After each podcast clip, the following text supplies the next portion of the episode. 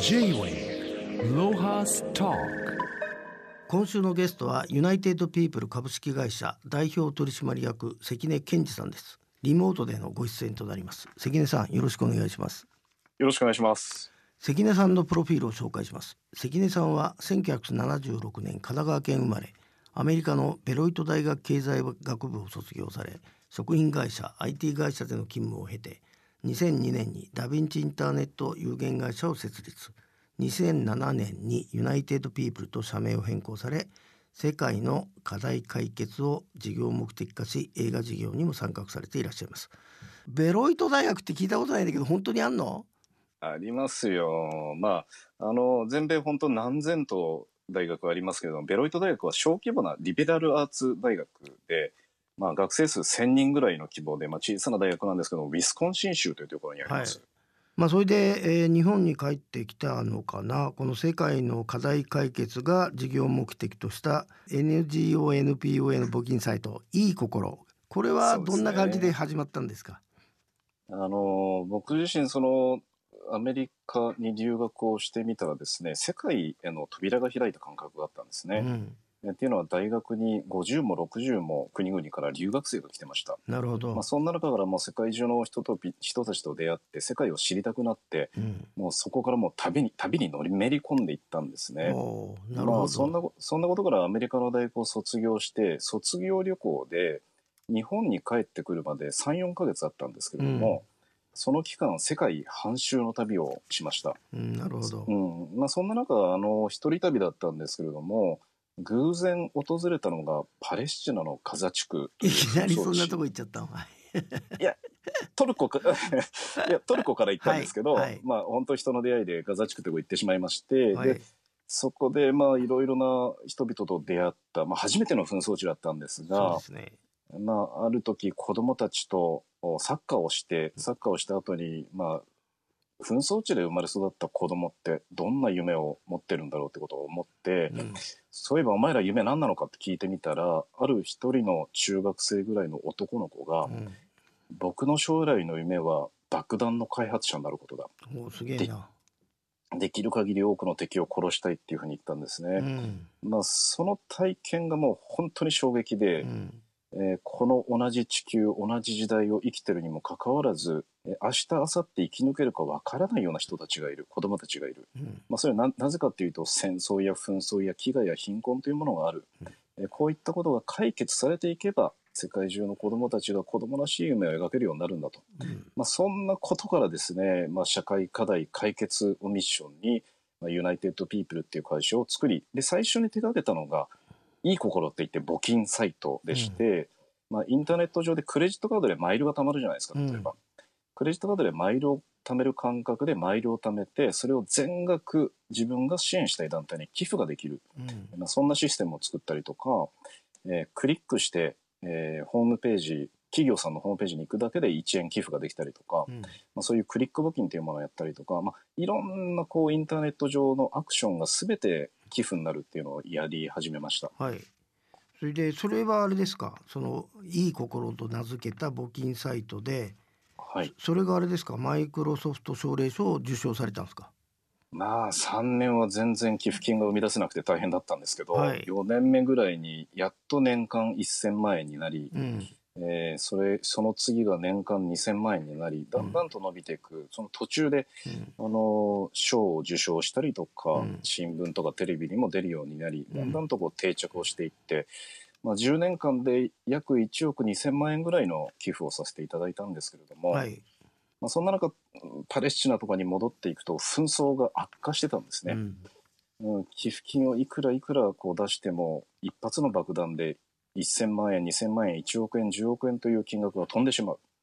で、建物は再建できるんですけれども、人の命は再建できないんですよね。うんうん、まあそんなことから寄付金は重要なんですけれども、やはりこのアプローチを変えなければならないというふうに思って、でそこで選んだのが映画というメディアだったんです。なるほど。J-Way ロハスタまあ、その世界の社会課題と向き合って映画配給に舵を切ったユナイテッド・ピープルが初めて映画制作をした。タイトルは「もったいないキッチン」えーはい、私も見せてもらいましたけどあの、えー、とてもね初号とは思えないぐらいちゃんとした映画だったね。ありがとうございます。いやいや出来いいよ。プロっぽいよ本当に。あまあ、あの僕自身が初めてのプロデュースで初めての制作だったんですけど、うん、まあ、その監督はもう何作も何作も作ったオーストリアのダービド・グロスだったりとかカメラマンも熟練のカメラマンだったりしてるので僕以外は大体プロでやってるそそれいやでもそれはさプロデューサーの大事な仕事だもんそれが、はい、金持ってくる次に大事なのは人を集めることだから、えー、いい仲間が集まりました、はい。それであのダービッドってさ、え監督なんだけど彼は本業は何？コックさんなの？何なの？あの人。いやいやもともと大学時代にまたはあの学生時代にですね料理人になる勉強とジャーナリズムこの2つを両方とも勉強してるんですね。なるほど。で自分は料理人は無理かなというふうに思ってただこの世界のこういう食品ロスの問題を伝える監督としてうん、この料理人のノウハウを持って伝えるというジャーナリストになろうということで、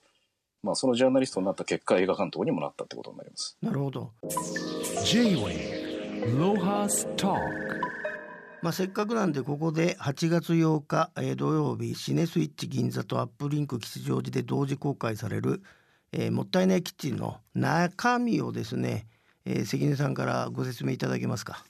はいありがとうございます、えー、このもったいないキッチンは日本が大切にしてきたもったいない精神に魅せられて食材救出人という異名を持つ映画監督のダービド・ブロスさんがオーストリアからやってきて、えー、2機とともにですね福島から鹿児島まで約1600キロの旅をする中で捨てられてしまう食材だけを使って美味しい料理に変身させていくっていう、えー、ロードムービーになります。まあ、あの世界でその食料危機やなんかあるのに食材ロスっていうかな食料廃棄は大問題になってるんですけど一体どのくらいの量が廃棄されてるんですかね？はい、まあ、世界で生産される食料の3分の1が捨てられてるというふうに言われています。一方でねあの世界で10人に1人は、えー、十分に食べ物が得られない。まあ、そんな状況がありますのでとても悲しいことだと思います。まあ、あのその大きなテーマは分かったんですけど登場してる人たちも結構僕が知らないねニュースがあったりして驚いたんだけど、えー、教えていただけますか？どんなプロフェッショナルが登場するか。そうですね例えばあの震災の後に震災後にですね福島で出荷制限があって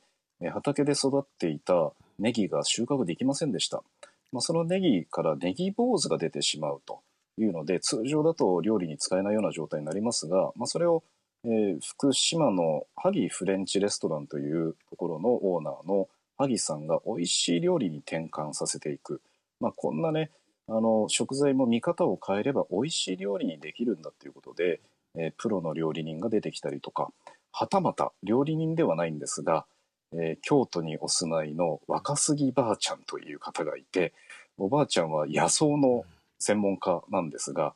野山が食材庫っていう表現されてますけれども、まあ、スーパーで買い物するんじゃなくて野道を歩きながらあこれも食べられるこれも食べられると普段私たちが目もくれないような食材をですね見出して、えー、食品美味しい料理に変えていくそんなおばあちゃんも登場します。まあ、とにかくこういったことで美味しそうでお腹が空いて楽しげで本当ワクワクする映画です。まあこのロードムービーって言うんだけどどのくらいであれですか？制作期間持って仕上げたんですか？企画からは3年かかりましたが、はい、えー、撮影そのものは4週間、えー、ぶっ続けで撮影をしました。じゃあ1か月あのクルーと一緒にみんなであれですか？日本中旅したとそうですね。キッチンカーと、それから取材者で、まあ、7、8人で旅しましたけれども、まあ、丸4週間ずっと一緒にいるんで、まあ、途中で喧嘩したりもありましたけれども、まあ、でも本当、天候にも恵まれて、いい取材ができました。ね、あのみみんな笑顔なのが僕はいいなと思ったけどそれでああの人がなんだっけあのプラスチックだっけなんだっけ廃棄物のなんかはいはいはいあの日本環境設計っていう会社の岩本会長なんですけれども、はいはい、やはりその食べ物を美味しく見せるとか保存期間を長くするように、まあ、フィルムが使われたりするわけですけれども、まあ、結構これが過剰包装になっている部分があるんではないか、まあ、今海洋プラスチックごみとかも問題になってますけれども、まあ、こういったプラスチックを、まあ、世界最先端の技術に近いと思いますが最先端の技術でプラスチックから100%同じようなプラスチックが作れたりとかまた服から服を作れたりとか、まあ、そういうリサイクル技術をお持ちの、えー、岩本会長も取材を、まあ、と取材して登場します。まあ、僕が拝見しても本当に驚く人たちが出てるんだと思うんですけどこれ関根さんあの日本だけじゃもったいないと思うんであれですか？もう海外展開も考えてらっしゃるんですか？はい。あのもちろんこの日本から世界にこういうもったいない精神を広めていきたいというふうに思っています。やはり食品ロスフードロスという問題は今世界共通のことだというふうにも思っていますし、はい、でこの日本のアイデアもったいない精神のアイデアをですねたくさんとにかく届けていきたいと思ってます。えっと関根さんあの、えー、ダービッドとさもう一人なんか、旅の連れ合いの女性いるじゃん。バイリンガルですね、うん、はい。彼女は一体何やってたやつなんですか？いやもともとあの通訳をあの弊社でよく依頼をしていた、まあ、あの女子でで彼女は例えば、えー、今回ダビド・グラスと一緒に作ったのが「もったいないキッチン」ですけれども一つ前が「ゼロ円キッチン」っていう、まあ、映画だったんですね。うん、まあ、その時も監督の通訳をお願いしていたら、えー、この監督のダービドが2期のことを非常に気に入りまして、うんまあ、今回通訳だけじゃなくて旅のパートナーとして抜擢したんですよね。なんでまあ普段は通訳をやってます。でもあれだよねあの全然無理なく見れたな僕。そうですよね、うん、ととても裏方とは思えなかったけど。うん、ニキちゃんすごく素のままで出演できてたのでいいパートナーになったなと思ってます。あのこの映画「もったいないキッチン」見せていただいてなんかもうちょっと子供たちに見せられるなと思ったんだけどなんか計画はありますか？やっぱり未来を作るのは子供たちだというふうに思ってるので、もったいないキッチンをとにかく多くの子供たちのを見てほしいということで、まあ、今字幕版なんですけれども、吹き替え版を作っています。もう今週完成するんですけれども、俳優の斎藤工さんが吹き替えをやってくださいまして、まあ、こういう吹き替え版をですね、やはり全国の小学校や中学校で上映できるように、教育機関用の DVD も来年は発売しようと思ってます。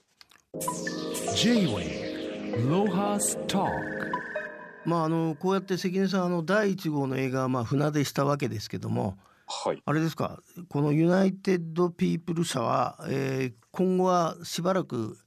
映画で行くんですか？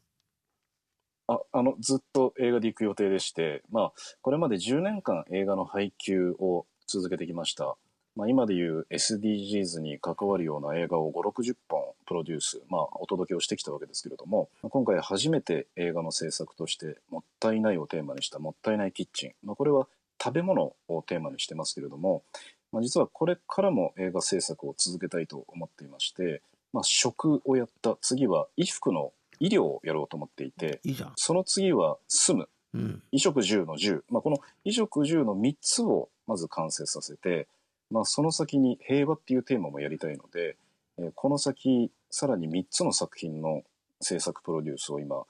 えー、企画を始めているところです。あのまあ、ネットでの募金サイトはなかなかお金集め下手だったみたいだけど映画のお金集めはなんかコツつかみましたか？いやそれはないっすね。もうなんか本当無我夢中で、まあ、この「もったいないキッチン」をやる時もとにかく借金してても完成させるぞという気合だけだったので、まあ、幸い本当周りの方が支えてくれて大企業から小学6年生の女の子も、使い使ってなかったお年玉があるから協力させていい映画作ってねって言われていやーそれはもう気合入りましたね。本当だね、あの僕は結構悪人だけどそんなこと言われたら俺に 逃げちゃうな。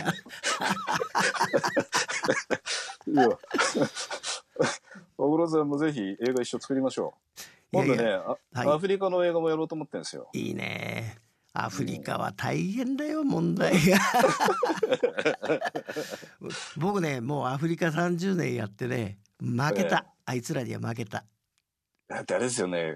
学校も作ってればホテルも作ってるし、はい、いろんなことやられてごましきましたよね。もう借金もいっぱい作ったしあらあら、うん、負けました。アフリカにじゃちょっと次のアドベンチャー映画でやりません？はい。はい。いやでもねすごいんだよね景色がね。素晴らしいとこいっぱいからね。え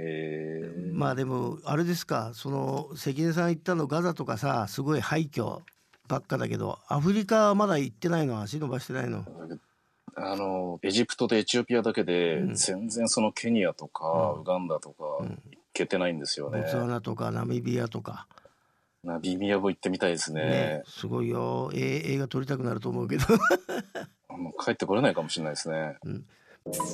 J-Way ロハスターでもあれですかこのユナイテッド・ピープルの仲間っていうのはやっぱり関根さんみたいに世界を旅した人たちが博多に集まってんのそれとも学生みたいな仲間とやってんの仕事は？まあ、そうですねやはりあの社会課題を解決したいというメンバーとやってますけれども、まあ、メンバーは福岡出身のメンバーと今やっています。まあ、あのベース福岡であれですかやっぱりあなたみたいに地の人じゃない人が集まってあの会社やってんですか？ユナイテッド・ピープルの他のメンバーは基本的には福岡出身のメンバーで構成されています。あの福岡ってさ僕にとってはいい思い出しかないんでさどうですか？このコロナの福岡は。どんな状況なんですか今？そうですね。やはり福岡アジアの玄関口ということがあって韓国や中国から大変多くの観光客が来てたわけですけれども、まあ、今見かけることがやっぱりないですよねだからまあ、旅館業、ホテル業、飲食業の皆さん大変な思いされてると思います。まあでもそんな中あのなんていうのかな、えー、地元の人は非常に明るいよね博多の人は。あの僕もよそ者なわけですけれども、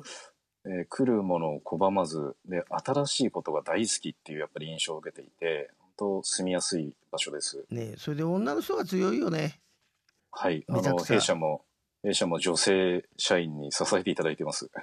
わかりました。じゃあ、あの、この映画は、まあ、8月8日シネスイッチ銀座、まあ、東京で、えー、逆風の中公開されるわけですけど僕もせいぜいあの応援したいと思います。まあぜひ頑張ってください。これからもよろしく。よろしくお願いします。今日はどうもありがとうございました。ありがとうございました。J-Way ロハスター